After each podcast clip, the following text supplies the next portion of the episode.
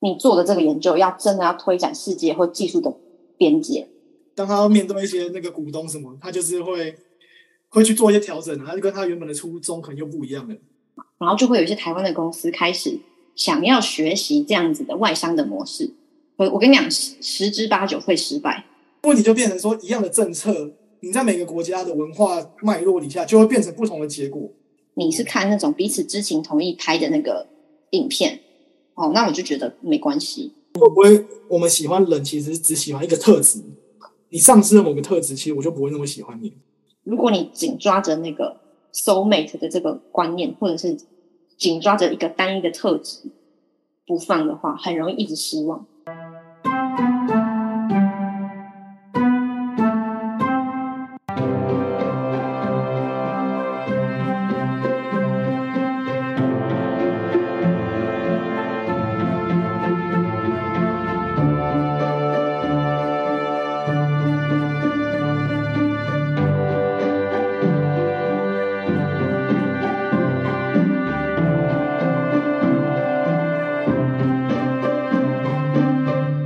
所以我们就直接不打草稿开始。对我其实有写两两个关键字是那个可以聊的。哦，你有什么？你先讲好了。好，就是我前几天不是有分享给你那个我在看那个 MIT 的呃 Media Lab 实验室主任他写的一个论文嘛？对啊，有啊，嗯，然后就是分享一下看的心得好了。这个会发现这个论文其实也是从某一个朋友的脸书上，他就写说他看完这个论文的心得，呃，很受启发等等的。然后刚好那篇论文的主题其实是在讲说，呃，这个实验室主任他是怎么创，也不是创建，就是说他是怎么去营运这个 Media Lab，然后让这个呃 Media Lab 可以成为跟世界上的其他的科学的实验室非常不一样的一个存在。然后他就会讲说他营运的这个一些机制等等的，嗯，那让我就是很，我看完其实也蛮感动的，就是感动的点是，呃，我我先简单介绍一下 Media Lab 好了，就是它是刻意的集结世界各地的各个领域的专家，然后把这些专家打散，让他们可以呃跟不同领域的人跨领域的组成实验室的研究小组，然后去做研究。然后他们要做研究之前，会有一些呃原则，就是比较特别的，比如说其中一个就是说，我们要做的研究是跟世界上其他的 lab 都呃没有做的，才可以被才可以支才可以支持这样子的研究。所以他讲求的不是要有呃多快速的发表，或者是呃要有呃多快的对这个世界有贡献，但是他讲求的是你做的这个研究要真的要推展世界或技术的边界，这样子的研究才有办法被这个 MIT 的 Media Lab 给支持。所以如果当你他不能，他不能任何跟别人重复哦，就是同同方向也不行，这样吗？还是可以同方向，但是它会有一个原则是说，呃，你要做这个研究之前，你要先确保它是足够前沿的，就是说，呃，如果这个题目太大众化，他们会不支持这样子的研究，所以他要走走一些，呃，不能说小众，而是说他的筛选，就是支持这个研究要不要做的一个条件是。你能不能呃在现有的研究上，然后再往前推进一步？所以他不在乎你成功或失败，他在乎的是你有是不是足够大胆创新，然后有有实验性。所以我就觉得很不一样，这个逻辑跟大部分的顶尖的学校在做研究的时候，他们会求说这个可以多快发表，或是这件事情可以多快的应用在商业上，或者是。我们这个研究的获利性等等，它的考量点通常主流都是往这这个方向去想。可是这个 MIT 的 Media Lab 的实验，就是做研究的原则跟精神是，呃，我们要做的是推展世界各个领，就跨领域型的呃边界的这种研究。所以你去看它的那个网页的时候，你就会发现会有，比如说有一些研究是什么，呃，他们想要用研究音乐，呃，跟 AI，就是你要怎么样，就是比如说啊，像什么让呃 AI 能够有情感的编写音乐，或者是什么，就是它的所有的领域都是它的研究的题目都是非常 mix 各个不同专家的这种跨跨科系的研究。那他要怎么把所有的都打散？这就是它很酷的地方，就是它的经费来源是呃，比如说 Google 啊、Meta 或者是各个呃大财团，然后他们在投资 MIT 的时候，很像是会员，就是我每个月都懂那里几美金的钱，那这个这个钱呢，会是一个像是基金会的 founding，然后这个 founding 呃，它不会直接投资单一的这个专案，而是它会先投到一个共同基金里面。然后再由这个 MIT 的 Media Lab 的可能就是预算或者是一些审查小组去分，说这个钱钱要分在哪一个专案。所以呢，企业没办法去只支持它单一的关于 AI 的，或是只支持关于呃医疗的，它只能用月费的方式去支持整个 Media Lab。所以就是会让呃，这会解决一个问题是说，很多实验室它会为了要抢经费。就是要写一些研究计划或干嘛嘛，然后呃，这样会阻反而会阻碍那个跨领域的研究。嗯，因为大家说，比如说 Google 要赞助它，就赞助整个 lab，而不是赞助某个专案。它对对对对，然后这样才能让里面的人就是自己去散呃跨科跨领域的组成自己的实验小组，然后去做研究。对，可是我觉得理想很好，但说明实际上。会变成专案跟专案之间还是要竞争啊，因为你资源就是一百 percent，会。那我觉得一定要抢多一点 percent 的资源到我的专案啊。对，我觉得一定会发生这种事。可是他以就是呃，他在写这个论文的时候，就是分享他的一些种种的机制。他就说没有完美的机制，就是他们仍然就是会为这种打散的这种模式，还是有一些弊端嘛，还是有一些缺点等等。可他为什么之所以还是这样选择，就是觉得说哪一种方式能够最支持他们的价值观，他们就会用那样的方式去运作。嗯，对，所以他就讲了很多营运的细节啦，就是反而不是呃跟实验没有关系，他反而是在很像一个个人回忆录，就讲了他。怎么加入这个 Media Lab，然后怎么带领大家，然后当时经历了什么样的困境，然后他们是怎么解决，还有他们关注 Media Lab 通常关注的议题是什么，然后跟接下来他们想要 focus 的研究方向是什么，就整个论文大概呃就在讲这些东西。嗯，这让我想到那个，因为看过一本书叫《杂讯》，就是有丹尼尔康纳曼写的。快思慢想的作者的不知道第几本书，反正就是去呃两千多年才两千二零二零左右才出的书。嗯，他就在介绍说，很多公司的系统要怎么去除杂讯，因为比如说，应该人资在选人的时候都会有一些杂讯嘛。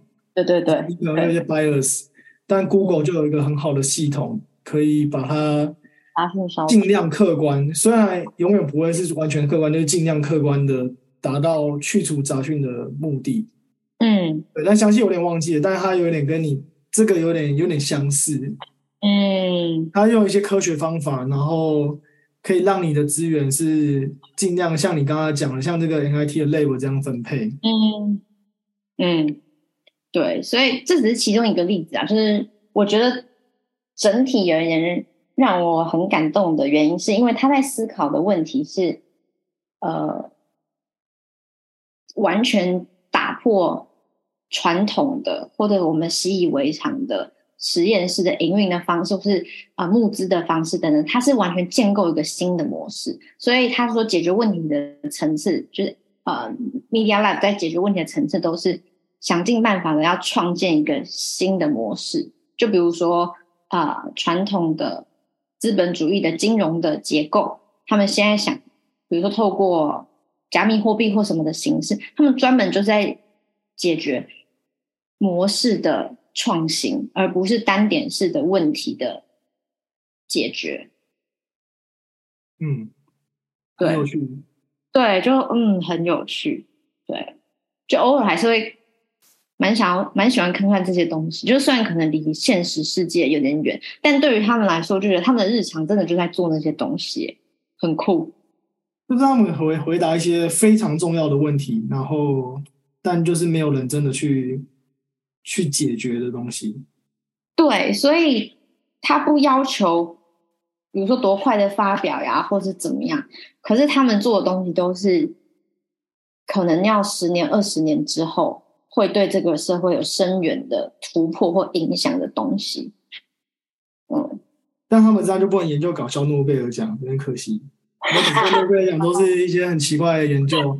之前有听一个什么，比如说为什么意大利面那个面条断的时候断的时候不会断成几个？会他反正就是有一个博士生，他就是一直在他的研究就是做这个，他就是一直把意大利面折折折，然后观观察它的那个断的断面会断成两节，还是断成三节，还是断成四节，就是它怎么断的这样，就是完全对这社会没有帮助的研究，但又 但又很。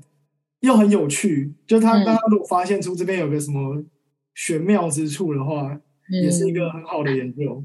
嗯，那我想到那个，我不知道他们有没有类似的时间分配的那个呃原则，就是比如说 Google 不是就说什么什么七十三十法则哦，还是什么？就七十是做你正常正职的工作，然后他鼓励你三成的时间做一些。你知道他你喜欢的专案，不跟公司的产品方向有关也没关系。你知道这个原则吗？没有听过，第一次听到。哦，就是他们 Google 他们有一个内部有一个原则，就是说我忘记那个比例了。呃，反正就是七七三还是八二，就是鼓励你在只利用你在工作的七成的时间做你真正。呃，正职工作要做的事，剩下三成的时间，你可以做你其呃你自己想要做的一些探索。那其实我忘记，我真的是忘记从哪一本书是什么 Google 用人数还是什么的，就是 Google 的人资写的。像比如说 Gmail 的发明，或者是有一些 Google 其实还蛮重大的，现在大家都在用的产品，当初根本就不在 Google 的呃正常的那个产品线上，而是一些工程师利用自己的。那个三成时间去乱做，他们就可能觉得，哎，公司的那 email 系统太难用，我自己写一个好了，等等，然后殊不知就哦，变主产品这样，很合理啊，对，就是有时候 by product 反而变成最热门的东西，对对对对对，就是有这个时间分配，所以让大家 maybe media lab 也有这种吧，就是做一些无厘头的探索这样。但我一。听到的直觉是想说，会不会因为他们很有钱，才有办法做到这些事情？那你一般的实验室，因为他很 IT 嘛，你名声已经够大到全世界都知道了。你一般的组织是没有办法容许，就是你没有那个冗余，你要有过多的冗余，才有办法做非常有理想性的事情。那 MIT 有办法做到这件事，就是基于他有非常多的放松跟冗余，这样对对。对，然后刚好人才都，所以，呃，那个博士就那个主实验室主任有提到说，他们能够做到这样子的规模，其实是是需要一个生态系才有办法做到的。就是你要先有 MIT 优秀的人才进到这个 lab，然后要有企业的资金进到这个这个 lab，就是你要先有这些基础，你才有办法做出这么。嗯，前瞻的研究，他要这些，你要这些研究人员都养得起家人，养得起自己，他不会被挖角走。比如说，我现在 Facebook 想要挖角你，那你给你个两倍的钱就来了，那你就没有这个实验室了。嗯，所以他必须要有。对 对，这是他们面对的挑战之一，因为企业开的薪水太高了，以至于呃，毕竟实验人员就还是会有一个薪资的。上线嘛，所以这个主任在预防那个人才被挖角上面，其实也做了。他有一张阐述说，要怎么样让实验室的这个所有的人研究人员都怀抱着幸福感跟使命感，在这个地方做事，不是单纯的为了金钱的报酬。对他说，留在这里的人都绝对不是为了钱，因为外面开超高的薪水在挖他们，疯狂的挖。嗯，对，对他洗脑洗的很成功，还要对他的研究人员说，你们要在做这个世界上很伟大的事情，伟大，对啊，就是洗脑他们。需要，我觉得需要这样人才留下来，因为外面的诱惑太大了，就金钱的诱惑了。对啊，所以表示我觉得我想法就是这些人就是有使命感在做事。不知道哎，就是他们必须就像马斯洛一样啊，他必须满足他底下的需求，他才有办法去做人类的，就是那种最最顶尖的研究关键这样。对对对对对，对啊，没错没错，嗯嗯。不过有可能就是我我觉得让我这样讲，就是说我看 Netflix 那一本就是什么。Netflix 出那本书叫什么？忘记了。零规则啊，那种我看的时候也有类类似这种感觉，就我觉得说 Netflix 就是打破整个整个业界的，就是完全新的制度。然后我看的都是抱着这种超崇拜的那种感觉。嗯，但是我那时候开始买 Netflix 股票，然后就是整个腰斩，就是你以为理想就是一百分，但现实就是很骨感，就是哇。整个整个炸烂，就是它某一某一瞬间，就这个系统就直接崩溃。对，所以我会觉得 N I T 就是它就是你那一本书的概念。你先看那个文章，就是一个鸡汤，有一点呢，他就给你看最漂亮的一面，这个世界就会走上最理想的一面。但说不定在现实的某一个层面，它就会瞬间的崩坏。嗯，因为像 Netflix，他以前就是主打说他们不要广告嘛，对吧？对，他们以前说广告会那个会有碍那个观众的收视品质。但后来他后来现在又也在讨论的这些东西，所以他们这个企业也在对这个现实做一个妥协。嗯，就是他理想当然是归理想，但他创业的时候都可以无限理想，但真的是遇到商业上的一些获利啊，什么营收，当他面对一些那个股东什么，他就是会会去做一些调整啊，他就跟他原本的初衷可能又不一样了。嗯嗯。嗯，对，所以，呃，我会，我会觉得，就是写这种就是 Netflix 自己出的书啊，或 Google 自己出的书，他们一定都会尽可能把自己的好的面相展现出来。一部分的确是为了打品牌，就是然后抢优秀的人才。他出书可能目的有好几个。然后我后来看这些书，我还是会很向往，但是我不会。就全，我会相信他们写那些都是真的。可是他们可能只是写呃十 percent，或是某一个 percent 是这样，后面还有很多真实的东西，他没没写进去，他没有说谎或者什么，他只是还有很多没有告诉你，这样。嗯，对啊，应该就是说，比如说读台大人又读得很开心，又读得很痛苦的人，那你可能大部分看到的都是读得很开心的人。对，但某些人他就是会很痛苦，但他只是没有那个声量发出这些东西。没错，对对，所以真的是不知道的事情比知道的永远都还要多。好，再找时间来看你那一篇文章。你不用，你不用全看，我会觉得后面，我就想从第四章、第五章后面比较好看，因为它前面。可是我点进去就是什么去中心化时间这个东西吗？嗯，我看一下哦，去中心还是一个哦哦，反可嗯，变革叫做我看一下，可能你帮我选到某一章之类的哦，原来学科方法这边开始吗？哦。是不是你要讲那个反学科？对，反学科方法这边哦，开始不错，因为他就是讲他他加入的过程，然后他遇到的挑战，他怎么样创建一个呃新的模式来去营运这个实验室。嗯，那他怎么怎么去想到这件事情？我也觉得很厉害，因为我觉得很多创新其实都抄袭，就是等于说你是你要有个启发点之类的。嗯，可是我觉得有时候很难去溯源，嗯，因为有时候可能是大量的，比如说你每天阅读看十本书，然后最后你的自己得出了一个 idea，就加成起来就会。对对对对对，那你那个前十本其实可能或多或少都有贡献。我觉得他前面个人的经历应该也是多多少少有一些呃，有一些累加，就是加成。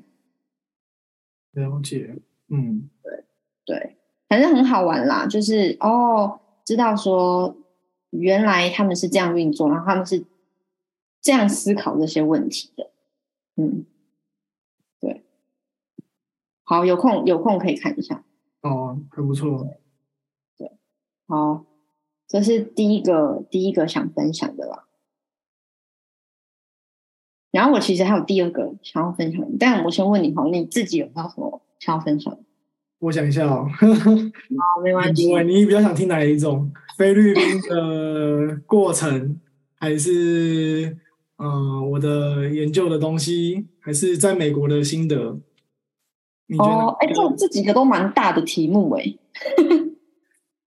嗯，不知道哎，我想一下，当然会有点流水账，会有点关联，是不是？还是？一点点，但也没有到，嗯，我想想，最大的体悟是什么？哦，然后印最印象深刻。反正因为我觉得菲律宾这个国家离台湾其实才一千公里而已，嗯，超级近。可是我们完全等于说，我们文化完全对这个国家是一个问号，嗯，所以我就觉得遇到很多 culture shock，然后，然后我觉得以整体来讲，做研究它是一个非常棒的地方，因为他们。全国的人几乎都会英文，就算他们不太会讲，他们都听得懂。哦，所以这是一个非常适合做研究的地方。嗯，语言完全沟通无碍就对了。对，因为我也只会英文、中文之类的，就是也没有，也不会什么越南文之类的，或者印尼啊这些，他们都有特定的。虽然菲律宾有特定的语言，但是他们就是英文还是他们的那种第二第二母语的感觉。好赞哦！我觉得基本上，我觉得我我个人感觉比新加坡好，就是可以说是亚洲最好那种感觉。为什么？新加坡也很也很不知道，就觉得他们口音就是呃 American 的那种感觉啊，也是因为就是美国的，应该很习惯台湾人的口音跟他很对得上。对，那新加坡就会有那种 Singlish，就是中中文马来西亚那种混的混在一起。然后你说亚洲人的口音其实就是会不是很标准，但我觉得菲律宾一定很标准。哦，沟通起来很舒服。嗯嗯嗯，对。然后，但是他们生活条件真的是要加差很多，就是台风来的时候就会。要停电，停电，然后会淹水，就一堆很复杂的事情。你是住你你在哪？是都市还是什么哪里啊？离马尼拉大概一个小时半的车程，其实我觉得应该也算半半都市了。嗯，对，所以就连半都市都还是这种状况。对，而且整个国家其实我觉得蛮松散的，就是他们政治问题很严重。嗯，就是因为我在做非洲猪瘟的研究，但是它牵扯到最后都是 politic，然后谁跟政府关系比较好，谁就可以得到那个 stakeholder，就是那种利益相关人就可以得到比较好的利益。嗯，然后呃，我不知道这样你会听得懂，反正因为我做非洲猪瘟是猪的病，所以它是一个经济动物，就是你像畜牧业的一个问题。嗯，但是他们他们流浪猫狗也非常的多。那流浪猫狗基本上就是一个动保团体的问题，嗯，然后会发现所有问题都会连在一起，因为他们流浪猫狗很多，然后猪又是养在外面那种后院乱养的，所以流浪猫狗就会去猪的猪舍，可能就是吃他们的饲料，或者假设猪真的死掉了，也会去吃猪，会就是反正就是会乱吃乱乱接触，然后再把这个疾病带到别的猪场。然后造成别的猪场的爆发猪瘟，这样，所以就是会变成一个流浪猫狗是一个动小动物动保团体的问题，但这个问题因为从来都没有人解决，他们没有像一九九九，你知道打电话，我就问他说你有没有像打电话可以通报，然后派人来抓这样，他说完全没有，没有这种，他说只能比如说你现在有流浪猫狗，然后我就警告你，你现在你的流浪猫狗你没有说是你的，那你现在进来我的农舍，我就拿那个猎枪把你杀死这样。嗯，没有好的他们流浪猫狗就是管制很差，然后也有狂犬病的爆发，就是现在每年狂犬病可能还还有一些人会死掉，这样就是因为狂犬病是那个会狗猫，然后会传给人的病。嗯，然后流浪猫狗这一块这块没管好，所以它的猪的这一块也会跟着影响，所以就是你 A 没处理好，B 跟着乱，然后连环效应。对，你的那个叫什么？对，那叫什么效应？相扣。蝴蝶效应就影响到很多事情，然后政府政府好像我也不知道政府到底实质在做什么，但感觉以我访问的人，他们就觉得政府没什么帮到他们这样。嗯。所以整个国家的状况目前都是，呃，政策都没有办法做得非常的好。嗯嗯，对。但我发了一篇论文还不错。哎，对啊，因为我有很快速的，我没有看 detail，就看你那个头尾这样子。然后你就讲到说，因为气候的一些因素啊，或者什么。然后我在看的时候就会觉得说，呃，其实菲律宾应该某一些。条件和环境跟台湾是有相似之处，超像，就是菲律宾有了猪的病，台湾几乎都有。然后养殖系统跟台湾以前也是很像。嗯，但我我我对我这边有个启发，就是想说，其实美国一百年前也是这样，对啊，也是五十年前也是这样。但是他们都可以走到先进国家，那台湾就是刚好介于日本跟菲律宾中间，所以等于是有考古题给你抄，你就抄别人怎么做，你就跟着做就对了，那你就可以变成这样的。啊啊，有什么好难的？就是我觉得我自己内心就觉得一个很奇怪的点，就是这个答案都已经你看在那了，但 open book 啊，这全部都是 open book 的东西。对，但是问题就变成说一样的政策。你在每个国家的文化脉络底下，就会变成不同的结果。嗯，这又很像一个政体的问题，然后就让我想到那个《枪炮、病菌与钢铁》的一个那本书，你应该看过那个《枪炮、病菌钢铁》。好像没有看完，没关系，反正有点那种感觉，就是你明明一样做一样的事情，但在不同文化脉络，为什么就会差这么多？有可能是什么民族性，比如说日本人做一个政策，大家都遵守。他做一个政策，大家都违规。比如说，他们要那个发那个 certificate，就是你要确定你是没有病才运输。但菲律宾的就是造假，就全部都造假。虽然政府有这个政策，但你根本没办法落实。嗯，那日本我假设啦，说不定就会做得很好。嗯，所以跟民族的真的文化，或者是我没有，就我就会心中会产生更多问题，就是会觉得说，哎。就是像台湾也可以抄日本，就很多都是像什么交通规则就全部抄日本，照着做就好了。那为什么就是就是没办法？做不到。难点到底是什么？嗯，虽然可能问题很复杂，没那么没那么简单，只是对，就是会觉得很困惑。嗯，因为我之前有看，我应该是类似《枪炮、病菌、钢铁》的书，他就说美国一样的政体，就是什么那种联邦制啊。其实中南美洲他们在帮他协助他们中南美洲建国的时候，也是用一样的方式。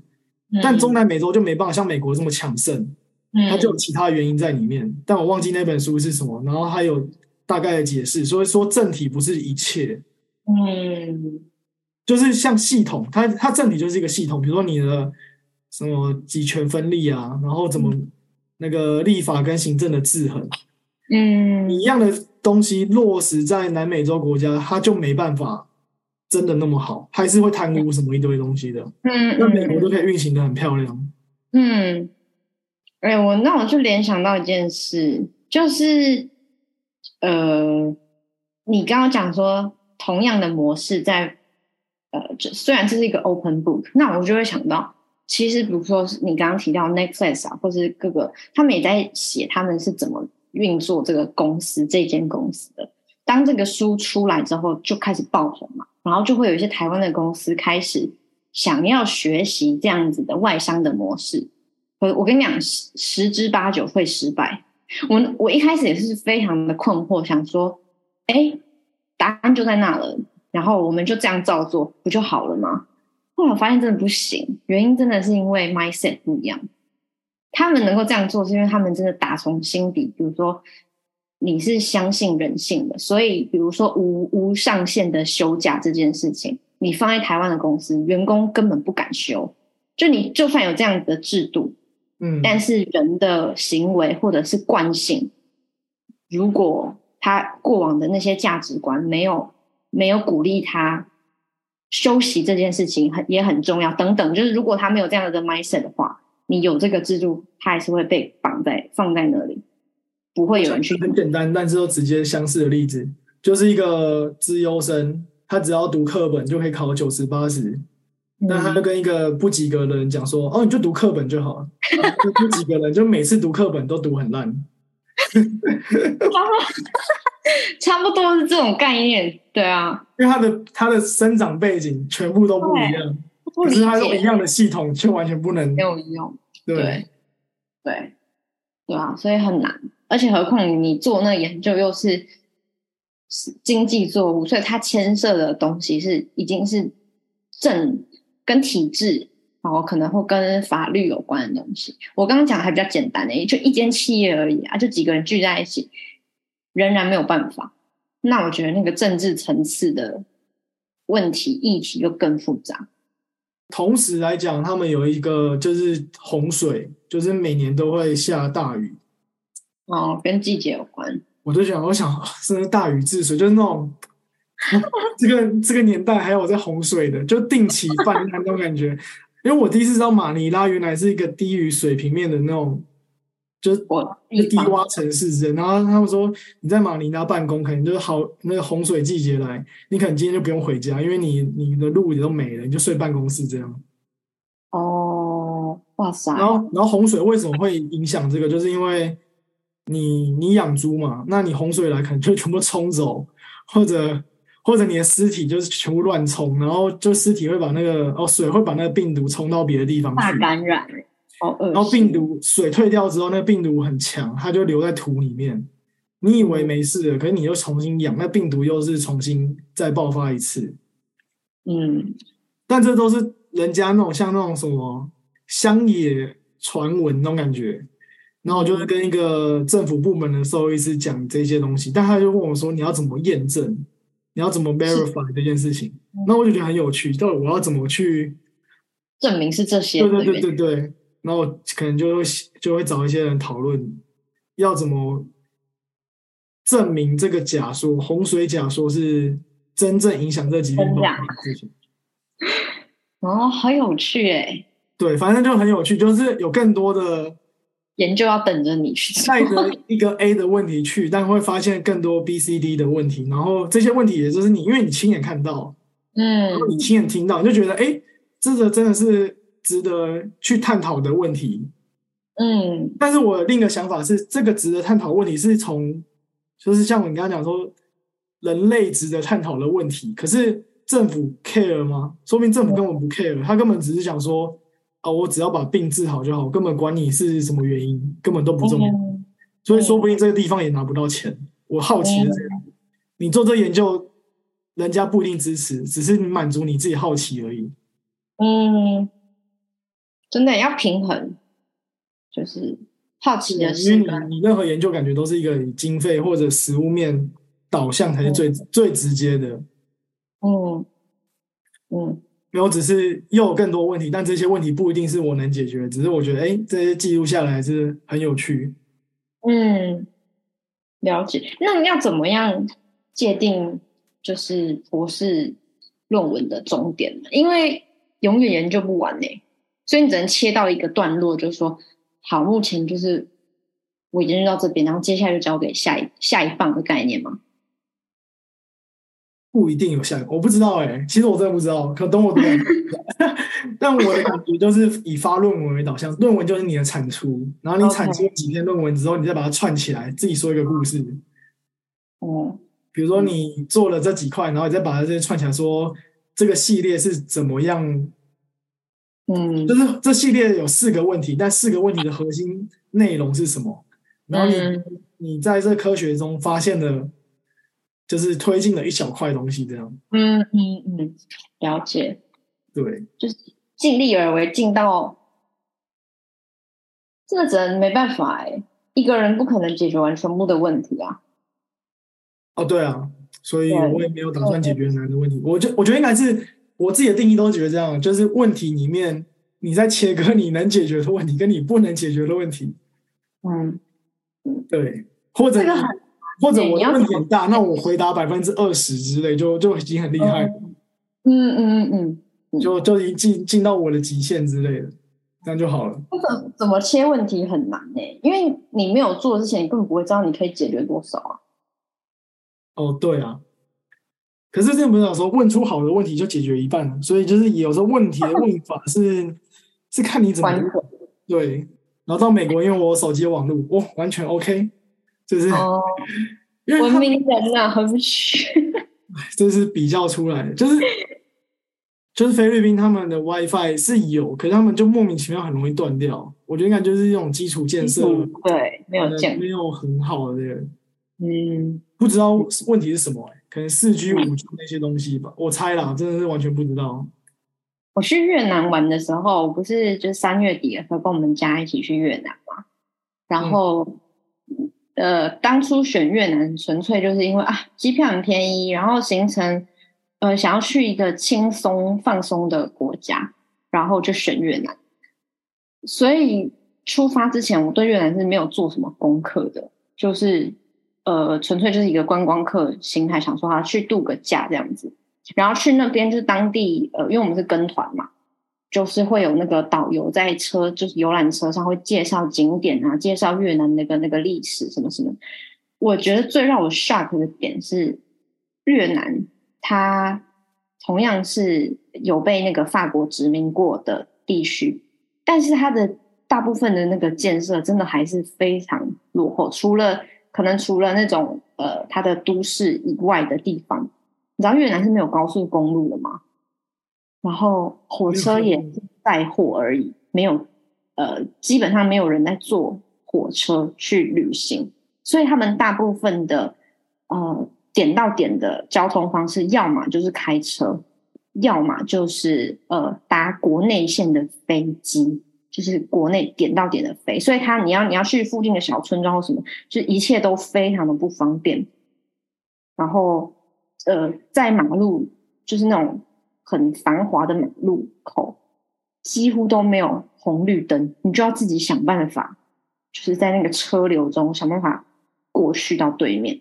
反正就是一个有点混乱的地方。跟菲律宾有点像，菲律宾没有 taxi，因为人人都是 taxi，他们有那个 三轮车，然后那个叫什么，喊着就可以上车，就是那种一台，然后可以装很多人的车。哦。然后都收很便宜的钱，嗯嗯，所以根本就没有 taxi 生存的空间，因为每个人都可以当 taxi。但是 Uber 也在那边没办法，因为每个人都找对，而且像你讲没有红绿灯，他说他们就很讨厌红绿灯，人民很讨厌红绿灯，他们觉得很不知所措，不知道怎么过。对，嗯，对，就是有一些理所当然的行为，在马路上可能行人要怎样，车子要怎样，就在台湾，你都已经觉得台湾的交通很很可怕。你你你到越南或者到可能可能比如说菲律宾或者其他，你才你才会见到原来那个才叫可怕。那真的，我都对一个人都不知道怎么过马路，我们要一群人就一起这样。反正也是蛮有趣的经验。那你有戴安全帽吗？我在看我看菲律宾连安全帽没有啊，没有，你几乎没有人在戴安全帽啊。他们说戴在手上啊，就是 就像什么人戴口罩戴在手上。这警察来的时候才会在头上，但大部分时间都在手上。哦，其可是我好像可以理解，因为真的太热了。对啊，可以理解。可是以前台湾也是这样，就是以前台湾人也是不戴安全帽，但后来你法规够强，大家这么做。那个那个也要警察力、执行力够强我感觉，嗯，对，这个就是跟那个政体有关了。嗯，对，对，反正就是也是蛮好玩的啦，有一些。嗯，还蛮冲击的点，这样。对，就是能住在那边一阵子，然后体验当地，其实还不错。就算完全没有玩，就没有去什么浮潜啊什么之类，人家去菲律宾都会走访，就有一些小启发。嗯，还蛮多生活面的启发，这样。很好啊。那你之后还会去其他国家吗？还是就就没了？就这样了。暂时博士论文是以菲律宾为主啦，所以希望还可以再去个第二次之类的，就之后还有更多 data 或者更更多合作，可以再去更了解一下一些东西。嗯嗯嗯嗯，对，因为他们还是很多，就我当然我自己感觉啦，其实我可能才揭露百分之三十的那种感觉，因为我也是在城市，那菲律宾是超多小岛，所以他们很多。疾病是那种走私贸易，嗯，就它是小岛跟小岛之间的那种，就是偷偷卖、偷偷干嘛运输，然后是违法的，然后政府看不到、管不到，数字上是看不到这个东西的。嗯，这数据会很难收集耶，在这种地方。对啊，对啊，但我们就还是先以。当做官方的数字是真实的来去想这样，因为我们也只能建立科学，就是建立在已经知道的事情上再去推，因为你不能从未知去想。嗯嗯，对啊，需要要先有假设，知道？哦，假设这些数据是真的，然后我们这样继续做。嗯，了解。因为像呃，我之前是听一个 podcast，它就是一个呃。以前在麦肯锡工作的女生，然后工作了一阵子之后，她被外派到非洲的，呃，算是办公室吧，麦肯锡的办公室。然后做着做着，她就后来她就决定辞职，在非洲当地，呃，解决就是呃农业的问题。然后，呃，有点像是她从一个呃大家称羡的、人人称羡的这个公司离开，然后。从头开始在非洲这个地方创业这样子，那他那时候他在 podcast 分享的内容就是，他说以前在麦肯锡啊，他们很看重的能力就叫做数据分析的能力，就是你要你要怎么从这个 data 里面找到 insight，然后去把这些 insight 分享给你的客户听，所以以前他们合作的客户就会喂给他们很多的 data。呃，比如说呃，顾客的消费的一些数据啊，或者是呃，他们呃哪个产品营收好坏啊等等这些数据，在麦肯锡他们呃什么不多，就是数据最多，然后每天都在分析这些东西。然后等到他到非洲自己创业的时候，他就发现 data 超难收集，就是他也想要分析，他也知道数据分析的能力很重要，可是反而最重要的已经不是在。后段的分析，而是前面该怎么收集到他想要的农业的数据，变成是最困难的一件事情。对，所以不同阶段真的是，呃，需要的技能就完完全全不一样。嗯，对，很有趣。嗯，很有趣。我觉得你讲的非常对，就是以我的数据，其实我应该要建立。第一步得到好的 quality 的数据，但其实我做不到，我做不到，因为我不是政府，我也不是政府部门的人，我们只是一个美国一个学校的研究生，采集员而已，你是采集员，对，所以我们只是 用他们现有的东西来去做一些，就是他们可能定期都有这些记录，那我们只是从里面找一些 insight，就是哦，看到一些东西喽，就这样而已。嗯嗯嗯。那当然，里面的这种就是 limitation 了，就是你你不会是完美的研究，你里面一定有很多限制，你是无法解决的。嗯，哎，所以真的要分工合作，就是前面要做的好，后面的分析才准确。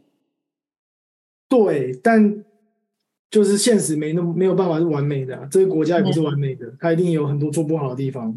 嗯，人去无存精，尽量尽量想办法。因为我去报告我的数据可能一万多笔，然后他们的当地的兽医师就说：“嗯，三倍，绝对三倍以上。”我就问他，我就我就随便，我就反正我的那个访谈就蛮有趣的，我都乱问，就是，然后就是他，我就想到什么就问什么，然后就自己乱乱做记录，因为我之前没有说过你一定要访问。但我觉得在人生的旅途中，然后我觉得以前当过业务很有帮助。哦，突然加换起来了，对不对？就是突然觉得，哎，我现在很像业务，就是我们就是一个 researcher，可我怎么像一个业务一样，然后跟人家做一些访问，然后要问出一些东西。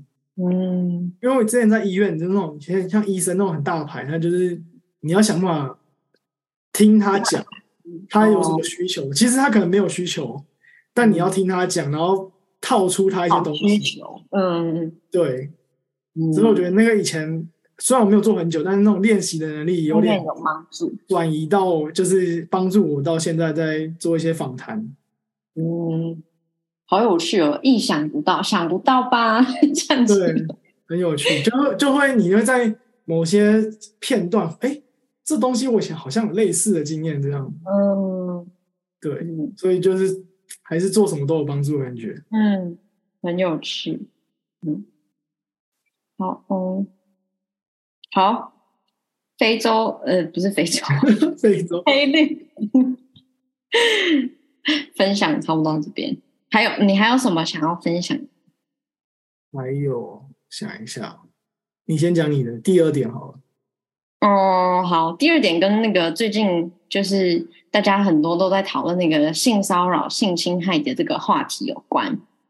就是因为我前阵子我真的实在是看太多我脸书的那个朋友，就一直在发说，呃，你知道有那个女性啊偷拍外流的社团吗？在脸书上面，我大概知道，但我没有完全 follow 是什么意思。没关系，没关系，反正呢，呃，就是因为太多女生在讲说，呃，要小心啊，有这个有这样子的社团，然后呃呃，建议大家可以去自己去搜一下那种。社社团的关键字，然后去看说，哎，你身边有没有一些呃男性的友人？其实不一定是男性啊，就是你你身边有没有一些人是在那个社群里面的？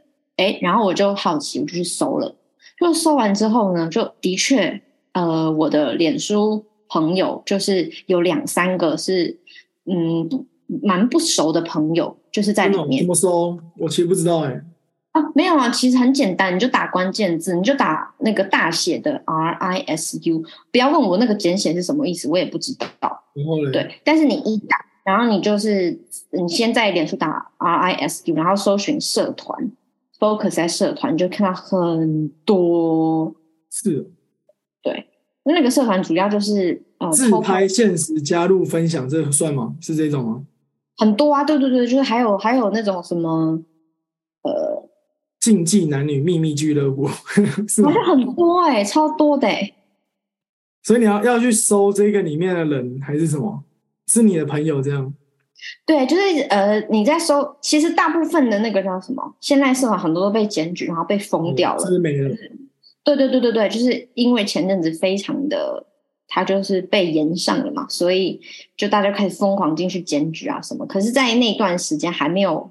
呃，这个这种社团还没有被完全观战的时候，就是呃，我就去去看那个各个社团里面，然后发现，呃，真的有呃两三个呃不熟悉的脸书的都是男生的朋友在里面，然后我就进去看那个内容到底什么，因为有一些社团它是其实是公开的，就你不用加入，你就可以看到内容了，嗯，就是看一些。呃，真的就是街拍型的那种，然后其实我觉得那是违法的，就是就乱拍，然后就是你说像捷运站偷拍人家这样那种感觉，之类的，一群偷拍狂在这个社群里面分享他们互相偷拍的照片，哦，对，或者是有一些是嗯一些性爱影片的外流，那那个被拍的呃那个当事人其实并不知道自己被拍了，这样子类似这种啦，就是都是这种。呃，东西，那我当下就是有点有点震惊，因为毕竟那个那些朋友，呃，可能有一些是曾经吃饭过，或者是曾经有呃一些接触，就是虽然不是很熟，但是至少知道对方是谁，然后在干嘛的那种程度，会觉得啊，虽然我可能以前没有遇过这种不好的经验，但是。因为实在是最近太多脸书的人在分享什么自己被性骚扰的经验啊，或者是怎么样，然后我就觉得突然觉得，哦，这些事情好像其实比想象中的还要频繁的发生，只是在事件没有被爆发出来之前，大家就是默默的，呃，默默的承受。所以，我我看什么要删好友之类，就是什么没。呃，就是很尴尬，因为就是有些人说，啊，我只是因为趁着这个热度，我好奇里面是什么，所以我加入看看。然后你就其实到后来，你会没有办法分辨说谁是一直以来都在那个社团里，谁是因为这个事件爆红之后，因为好奇进去看的人。嗯，有点尴尬，因为也不知道要不要删好友，我就默默的记得说，哦，哪些名字，呃，我就默默默记着，但是我现在没有，我没有删好友啦，嗯。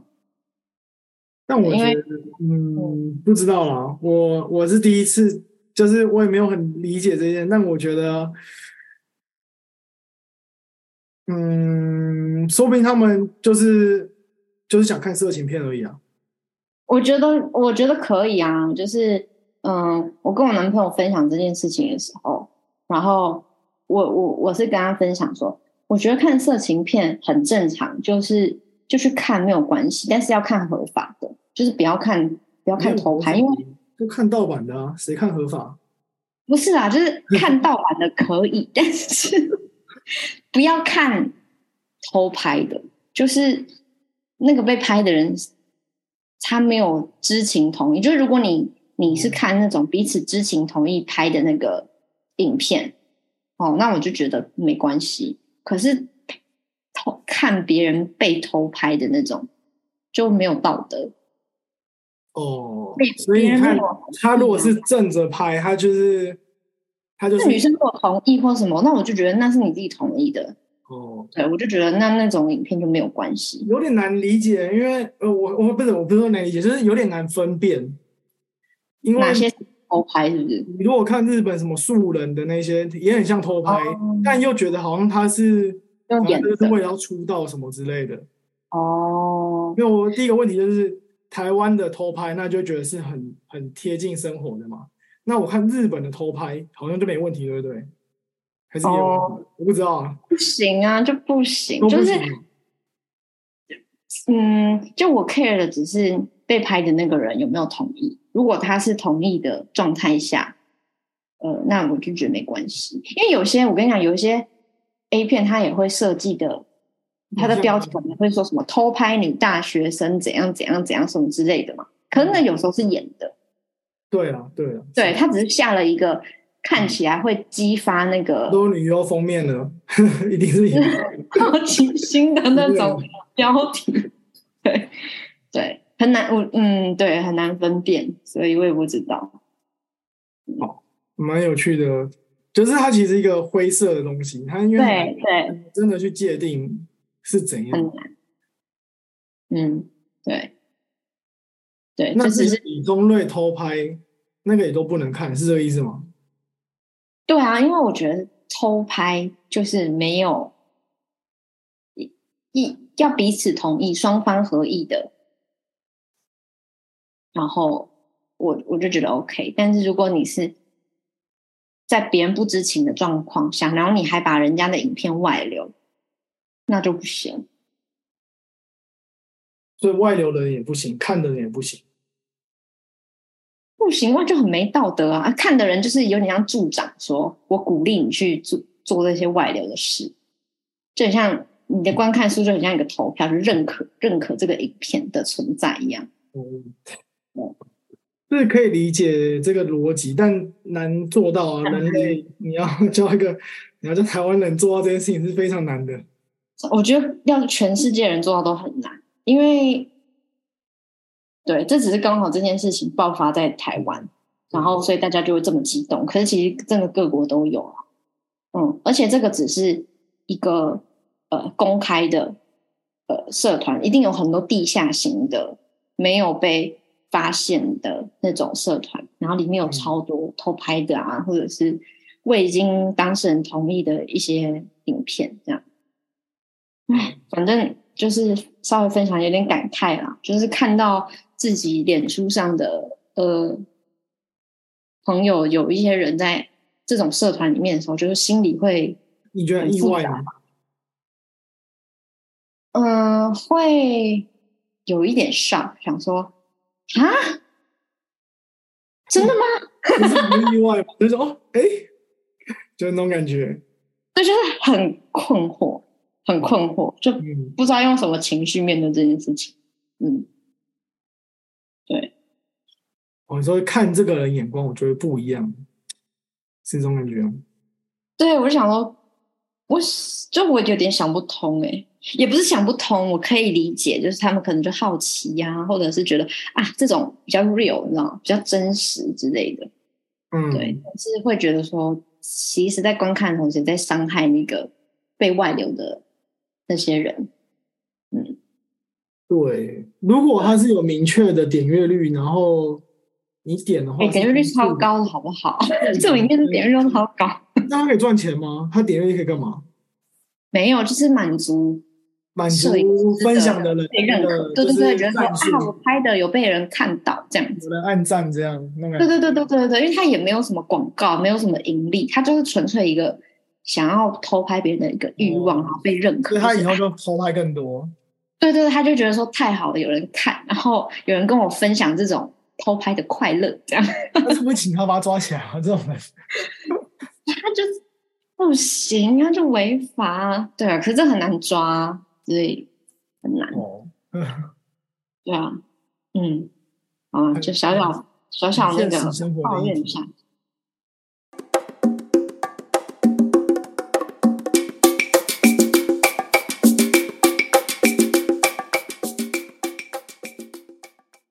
回到美国就会觉得，嗯，很安稳，就是了。哦，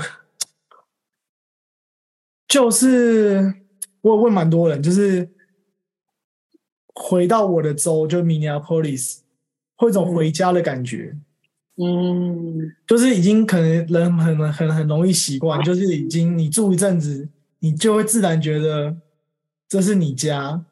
嗯，然后反正哎，这个不同面向，完全放松下来，就是你会觉得这边就是比较安定，这样比起你在别的州，然后旅游，嗯，回到自己州的时候，会觉得哎，就是熟悉的一切，就会心情上不太一样，嗯，对，有点难，有点难，真的很明确的说。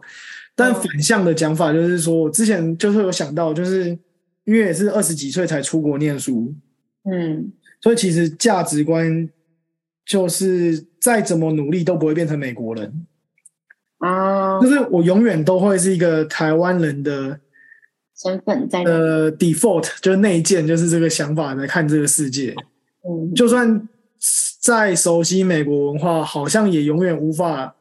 成为真的 real 的美国人，嗯嗯，因为比如美国的社群，他的那些假设选举好了，其实我也没有真的那么 care，我反而是比较 care 台湾的一些就是政治议题啊，什么东西的，嗯，就是人的情，你对这个土地，对这些人的情感，好像就没有办法像台湾那么深。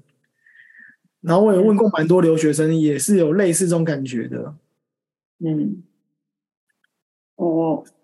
你刚刚讲到那个，就是旅游之后，然后回美国，很就觉得有种回家的感觉。我在柏林的时候，因为那个时候其实很短暂嘛，就半年多的时间，我就是住在柏林，然后一有时间我就各种欧洲的国家附近这样玩玩。所以很疯狂的时期，是我可能几乎一个月我都没有回柏林，我就从柏林出发以后，然后 A B C D E 这样国家玩完。可能将近一个月后，然后我才回到柏林这种状态。嗯，回回去的时候会有一种旅游疲惫，哎，就是会觉得说我暂时都不用再去玩了。哦，我有我有这种感觉，就是 我先在这个地方待一阵子，先不要。对，好累哦，我要在这里好好的，知道放，就是在一个定点好好的休息生活，然后就那个能量已经太过饱和了，不需要。对，就很想念，很很想回，就旅游到最后会很想要回家。对，也不会很想回家，只是就是说，好像很多事情，然后可能需要回家才帮我们慢慢沉淀下来。就是他都很多记忆都是飘在中间，还没真的就是无法真的很具象化的说出我在这一个过程中学到什么东西这样。嗯嗯，但可能某一天就突然顿悟，哎，就是之前的经验是什么意思？这样。对对对对对。对。嗯。所以他也在正在漂浮中的一些记忆。嗯，对，要在一个定点，然后慢慢的它才会沉淀。对。因为你在旅游，旅游可能都匆匆忙忙，就是 A B C D 点一直跑跑跑。你在 A 可能会有点启发，但你马上忘记了，因为你就有下一个新的冲击出现。对对对对对对对对，嗯，对，所以没办法，就是理想的，我觉得理理想 temple 可能是在不同的点，可能至少待三个月，然后再去下一个点。哦，我看到你，你上次贴给我，我觉得那蛮喜欢那个，就是说，我我截给你那个什么，要找你喜欢的地方、喜欢的人、做喜欢的事情，这样哦，这三件事。因为地方这件事情是我我看了那个才新的观念，因为我原本就想说，喜欢的人跟喜欢的事就本来就是 the one 跟那个那种的 calling，就是本来就是你已经知道的事情。可是地点好像又让我想到一个新加入一个变数，其实蛮重要的。在哪个地方你会过得比较快乐？这件事情其实蛮重要。嗯，这这个体悟要出国过的人才会有感觉。哦，对，你要有比较过，你才会知道差别。对，那你原本都觉得出生地就是那样啊，就是对，就那一件，当然就在那。对，对，嗯。然后我真的觉得，我需要住在温带。好，你再讲一次，不好意思。你需要住在住在温带啊。对，怕热怕到不行。我自己现在最低条件，其实觉得说冬天要下雪，其实我觉得是需要的。哦，你要到这种冷的程度啊？呃，不用到超冷，可是我觉得冬天下个雪其实是个不错的事情。哇，所以你是喜欢有雪的这种？我们这一周的人都很多人都讨厌雪，但我自己其实到现在其实还算。算觉得就算烦，可是还是会觉得不错，就是它还是这种漂亮的感觉。嗯嗯嗯嗯，你就是没有雪就好像，就是不是真的经历冬天的感觉。你很外国人思维，比比外国人更喜欢雪。因为在台湾很少雪啊，我之前只有在那个雪山看到雪而已，就是也只是积雪，还没有真的下。所以我人生第一次看到那个从天空降落的雪是，呃，两年前的圣诞节这样。哦，就刚到刚到明尼苏达的时候，那时候刚好下雪，第一次看到从天空而降的雪。哦，很酷哎！就是那时候刚到美国不久，然后就觉得哦，很感动。那种全经历那种全新的季节体验。因为你融雪之后，就会有一种真的是新的一年，冬天要来了的那种感觉。对，然后你一开始原本就是从真的是要那种经历痛苦才会觉得好，就是冬天很痛苦，然后你才会觉得春天、夏天真的是哎很爽。因为你就是要比较，如果你每天都活在赤道那这样的状态，像新加坡每天都很热，那你就无感。嗯嗯。就算过下一个月好像跟上一个月没什么两样，可是我们这边是每个月的差异都会有点大，因为我们要从负三十度到正三十度，其实跨跨门大的，超大的，嗯，所以就会每个月它的均温都会稍微不同，嗯，然后那个草就会真的是惊讶的长得，就是哎怎么很快就冒出一堆草，然后。像我们上个月是蒲公英一堆，就地上都是那个蒲公英的那个棉絮。哦，所以季节跟季节之间的那个转换很明显。那个这个要纬度高一点点才会有这种变化的。就像我那时候在柏林的时候，我我好喜欢那个它在季节跟季节就是转换，比如说夏天到秋天的时候，那个落叶你会真的从。绿色，然后慢慢看见它变黄色、红色、咖啡色，那个颜色的变化就是很美。嗯，然后你会觉得，如果你这时候工作有产出，你就觉得，哎，我做的很棒。你没有产出，你就会紧张，这两两两双面刃。你如果你如果产出，你就觉得自己很棒，你跟着季节一起成长；但你如果没产出，就好紧张啊！已经这个季节跟时间一起前进。对我怎么还在混这种感觉？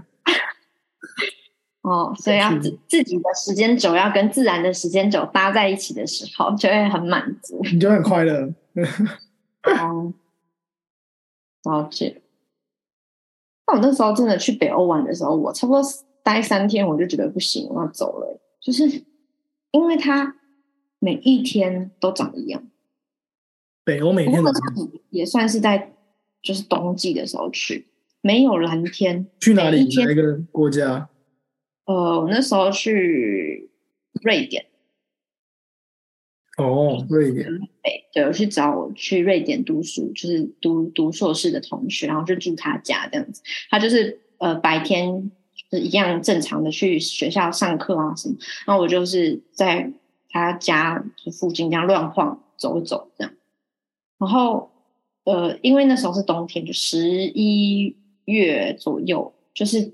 你就是走在路上，然后就是会飘雪，或者是说，虽然没有下雨，没有没有下雪，但是它没有办法看到天空，它就是全部都是灰色的云覆盖满整片天，这样你也看不到太阳，就 always 是长这样的状态。那是永永夜永昼，哎，是这样吗？还是没有？呃，还不到。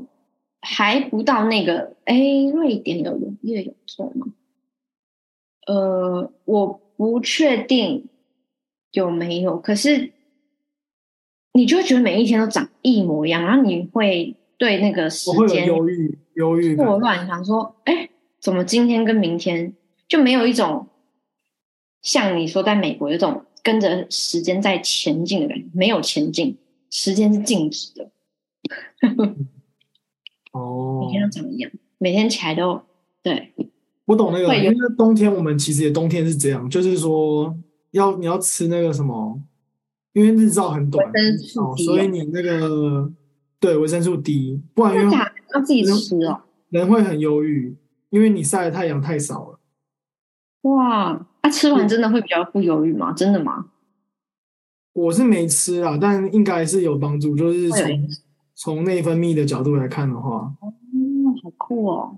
对，嗯，对，所以我后来真的受不了，我就都躲在室内，就因为你在街上会觉得又冷，然后北欧的建筑就是很，其实很朴素，工业风，就是嗯，红砖热闹，对对对对对，然后很稀疏这样子，所以我同学就我不知道这是不是真的，但是他说。之所以那个 IKEA 会在北欧发迹，就是因为北欧太冷了，所以他们非常需要借由室内设计来去让自己的家感变得比较温暖、舒适。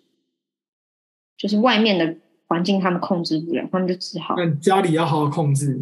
对对对对对，就家里至少要温馨、要舒服。然后你会发现，IKEA 有时候会有一些颜色非常强烈的餐桌椅之类的。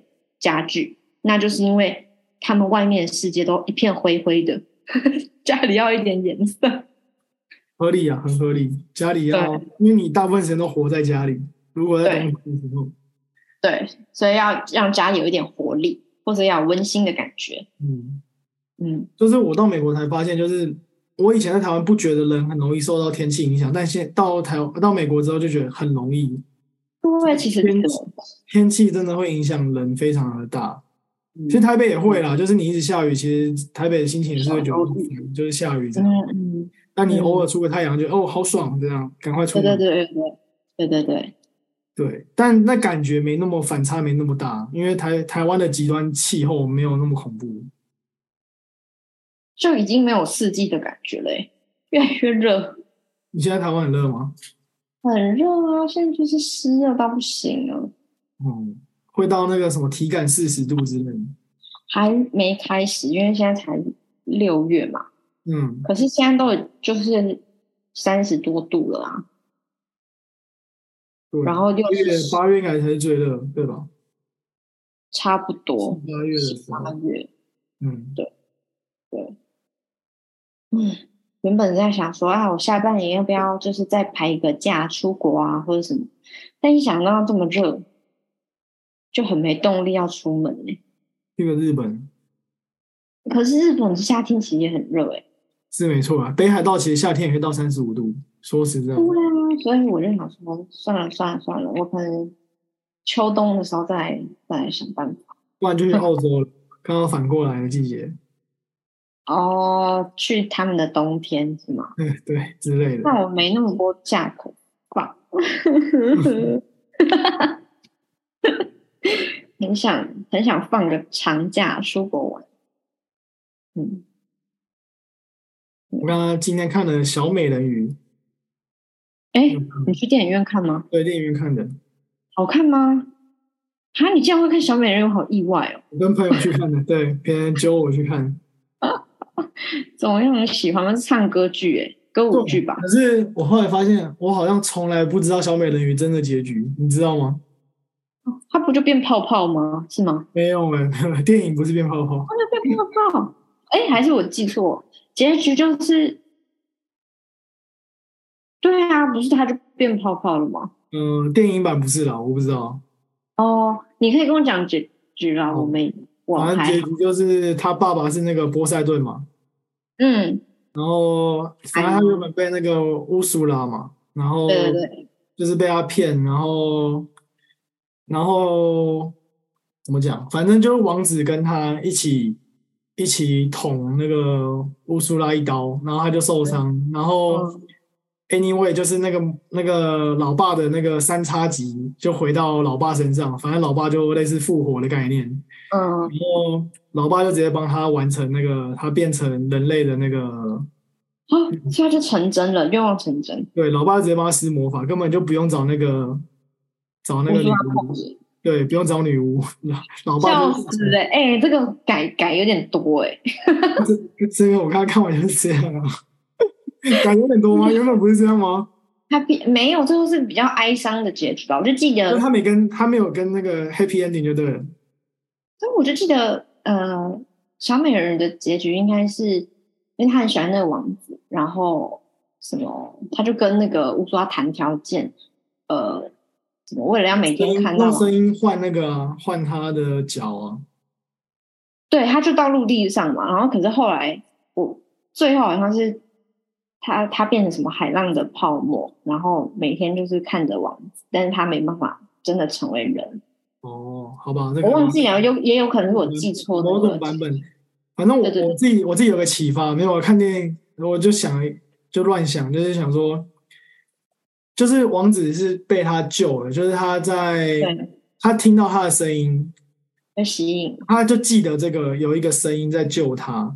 哦，然后后来他遇到小美人鱼，变成那个有脚的一个女生，嗯，然后那个女生不会讲话，嗯，然后他们就跟就是跟他类似约会啊，然后就有点情感这样，嗯，然后那个他有他有叫他大臣，就是每天要我不知道每就我定期就是去海边寻找他一直想要找的那个声音很好听的女生。嗯，然后当他跟这个小美人鱼的那个约会回来的时候，大臣就问他说：“你还要不要去找那个女生？”嗯，然后他就犹豫了。嗯，这个犹豫瞬间是我觉得我今天自己觉得最最有趣、值得探讨的点。哦，就是他身边已经有一个是真正的小美人鱼，然后他在 looking for 那个声音。嗯，然后一个想法就觉得说。比如说，他说不定其实最喜欢的就是他的声音，嗯，就是他爱这个女生，只爱她的声音，嗯，然后这个跟他相处的人，上司的声音，嗯，他不，他是觉得说，哎，好像是喜欢，是那种可能是，我猜可能就是生物性的喜欢，physically 那种喜欢，嗯嗯，但他真实内心的喜欢，说不定是他的声音，这可能是我过度推论，嗯嗯，他可以拿到他的声音之后。他就乌苏拉就假扮一个女生，然后唱歌，然后隔天就直接要跟他结婚，跟那个游泳声音的那个女生结婚。嗯，哈，对，然后最后就是那个小美人鱼就跟那个巫师要打架，因为他就是在他婚礼时候抢他的声音，这样，然后把声音抢回来之后，他把一个东西打破，然后他的声音就回到他身上，那小美人鱼就开始讲话，然后那他说那王子要亲他了，因为三天内要王子要亲他，不然他就会丧失那个，就是他等于魔咒就整个整个生效，巫师他就赢了这样。结果来不及亲他，然后巫师他在这一这个地方就先赢了这样。嗯嗯，反正我觉得我是重点就是说他喜欢他的东西是什么，然后会不会我们喜欢人其实只喜欢一个特质。当他没有这个特质，其实我也不一定。你丧失了某个特质，其实我就不会那么喜欢你。我觉得有可能诶。嗯，就是我觉得，我觉得不知道你有没有懂复杂感，就是那个 physical 在那边的小美人鱼，可能只有呃，好九十八趴都都是他，可是那两趴才是他最重要的东西。嗯嗯，但那两趴已经丧失了。嗯。不知道，就是我就是有一种五味杂陈感。嗯，哎，那我觉得王子很猛哎，他他就为了那两趴，然后就放弃那个九十八哦。没有，他就跟他当他遇到那个乌苏拉，就马上跟乌苏拉结婚了。因为他的抉择，其实他的他的肉体反应就那个两趴，已经做出了选择，对吧？哦，所以客观条件、以客观的结果来讲，因为我就在想他会怎么做抉择。嗯。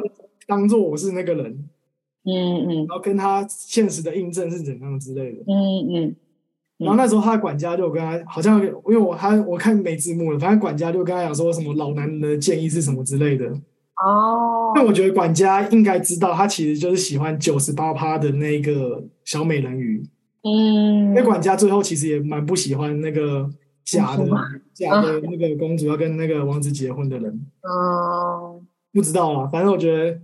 我自己可能过度推论太多，但我觉得我自己看到一个觉得蛮有趣的，他可能因为童话故事可能都有一些寓意在那边。嗯嗯嗯嗯，照自己喜欢的方式解读。嗯，不知道什么更好的讲法，但我觉得他后面可能还有可以值得探讨的地方。嗯嗯，可能这个我已经忘记那个原版的。那个安徒生的那个故事到底是怎样？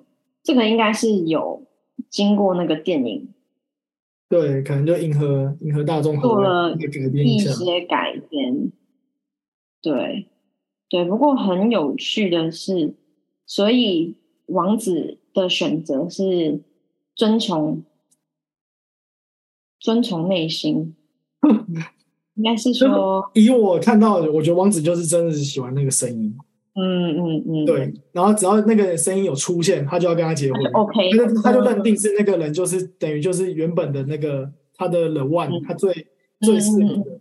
而他在身边的可能其实是他真实的那个人，但他并不是他丧失了那东西，而呃，他就他虽然很喜欢他，但是他就没有马上会跟他结婚那种感觉。嗯，哎，但我觉得这件事有点危险。就是我不知道你这样会怎么选，那我联想到一个那个我之前觉得很好看的电影，叫做我不知道你有没有看过，叫做《花束般的恋爱》。哦，有，你推荐我看的啊？对，哦，对对对对对对对，我觉得我看完内部的心得就是说，其实呃，应该说它很真实，就是两个一对情侣，然后因为彼此的。人生的方向、价值观，随着时间会慢慢的有一点不一样。当两个人的原本方向相同，慢慢的开始出现不一致的时候，就会分开是一件很正常的事情。可是我后来会觉得说，嗯，人一定会随着时间改变。这个阶段你会觉得什么是最重要的，跟你你下一个十年认为什么是最重要的，可能真的会不一样。那你的追求、你的兴趣。什么的，就是都会改变。所以我后来觉得，如果你紧抓着那个 soul mate 的这个观念，或者是紧抓着一个单一的特质不放的话，很容易一直失望。嗯，所以我自己后来会觉得，就是与其选一个，嗯，百分之百，呃，跟你的想法方向。相同的人，当下相同的人，不如选一个，不管你会怎么改变，你身边的那个人都会愿意尊重你的变化的那种人。嗯，你可以理解我的意思吗？我懂，我懂意思。所以，假设你现在是王子，你有个跟你会很顺的人，就是你们就是可能相处不错，但他就是缺乏一点点什么东西。然后另一个人什么都没有，但他就是有一个你心理上最想要那个东西。嗯，然后怎么选？我觉得会，对你叫两个男生或两个女生，一个是跟你相处哦很棒很棒，但他就是好像临门一脚。嗯嗯，或者你两个都不要。我觉得我的选择的依据。可能还是就是那个那个对我来说很重要的东西会不会改变？就比如说那个歌声好了，可能他老了之后他就变得难听啊，或者是怎么样？那我就觉得会随时间变化或改变的东西，现在此此时此刻对我很重要，不一定五年后、十年后那个品质还是在那里，或者是。我仍然会这么在意，那我就把那个比重降低。嗯嗯，对，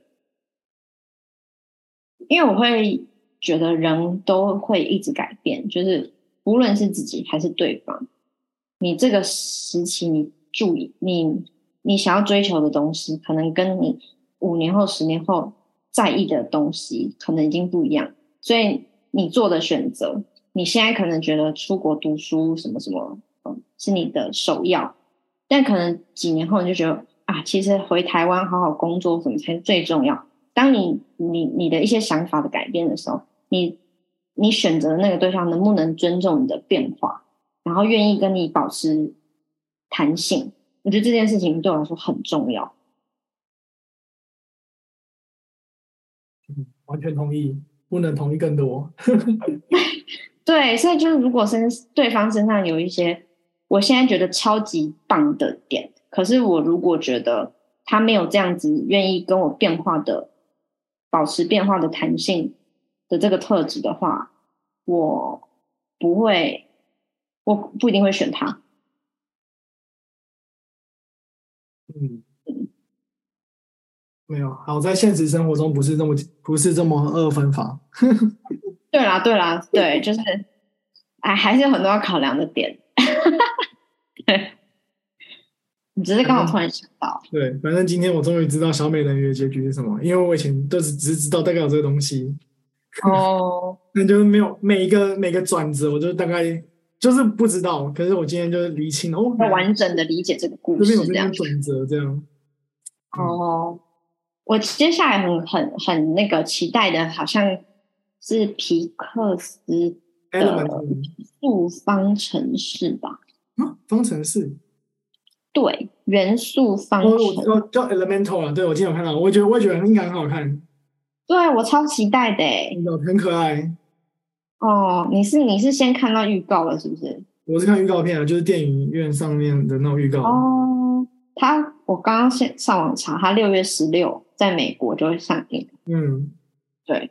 嗯，就现在是蛮期待这一部。它看起来是一个，哎，好像不要雷你好，我因为我没看了，反正就是预告片而已。